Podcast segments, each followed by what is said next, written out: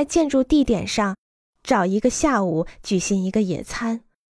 在这里找一个早上喝一杯咖啡，在不同的光照时间看看这个地方，这很有趣，也可以得到很多信息。在午间的造访同样有益，在雨中和其他极端天气中观察建筑地点也有帮助。我使用一些简单的测量仪器，比如手柄、三脚架上的罗盘，来了解这一地区的形势。他们帮助我理解工程师的区域图，给了我那些我想避开的目标的准确方位，还有那些我想从房子里作为风景展示的东西。为了能从不同的房间里看到最多的风景。